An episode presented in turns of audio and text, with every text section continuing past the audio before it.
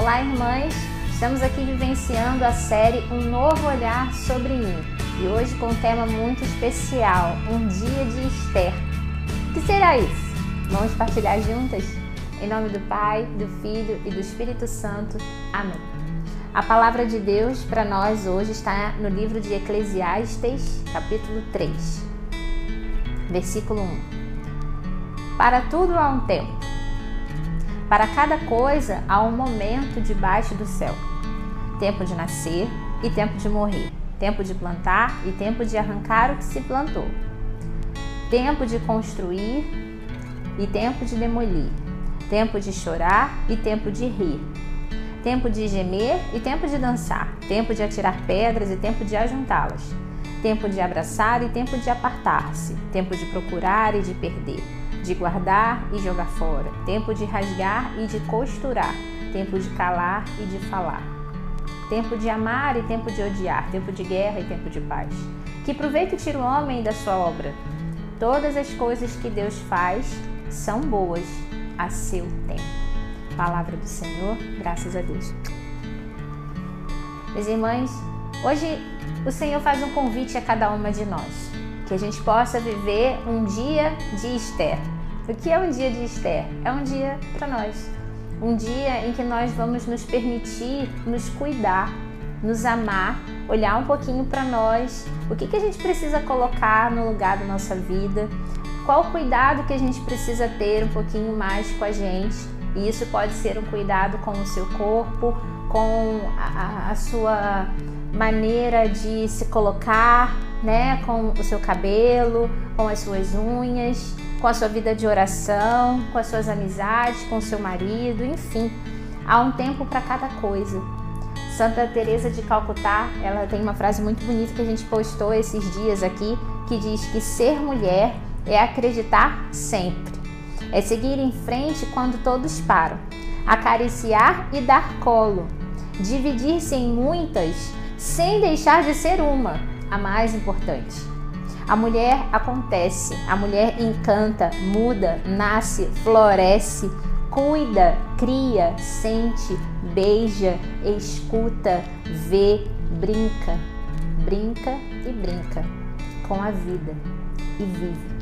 Olha que lindo! Santa Teresa de Calcutá, ela muito tem inspirado aqui o nosso perfil de mulheres, porque ela foi uma mulher incrível que dedicava todo o seu tempo a Deus, já uma senhora, né? Ela já debilitada, muitas vezes até mesmo de saúde, mas ela se entregava para Deus totalmente e dedicava todo o seu tempo naquela doação pelas pessoas. E quando perguntavam para ela assim, quando descanso, eu descanso no amor, né? Eu descanso em Deus, enfim. Então ela se entregava verdadeiramente em tudo aquilo que ela fazia para o Senhor, porque ela via que aquilo era o mais importante. E eu pergunto para você, como que você está gastando o seu tempo? Será que você tem investido o seu tempo na sua vida de oração? o seu tempo na intimidade com Deus, o seu tempo de parar num cantinho e rezar, fechar os olhos e rezar e falar com Deus e olhar para o céu e ver as estrelas. Há quanto tempo você não para para contemplar as estrelas? Principalmente você que vive numa cidade, numa corrida e a gente aqui, por exemplo, num bairro na nossa cidade que é buzina para tudo que é lado, correria, trânsito, você já acorda tendo que pegar um trânsito de manhã, pegar as barcas, pegar o trem, o metrô, o ônibus, a moto. Quantas coisas você já tem que enfrentar no seu dia assim que você acorda? E aí você vai o seu dia inteiro trabalhando, estudando, correndo, fazendo comida, indo para um lado, para o outro. E quando você para para poder contemplar as maravilhas de Deus? Quanto tempo você não olha pelo menos pela janela da sua casa e olha como estão as estrelas? Santa Teresa d'Ávila diz para nós uma frase muito bonita que o Senhor sempre dá oportunidade para a oração quando a queremos ter. Então, é um momento que você pode descobrir no seu dia a dia, para que você tenha esse contato com Deus. E também viver um dia de Esther, como nós colocamos aqui no começo desse vídeo, que é um dia onde você pode parar certas coisas, pelo menos por alguns instantes, pelo menos por algumas horas, para você cuidar de você.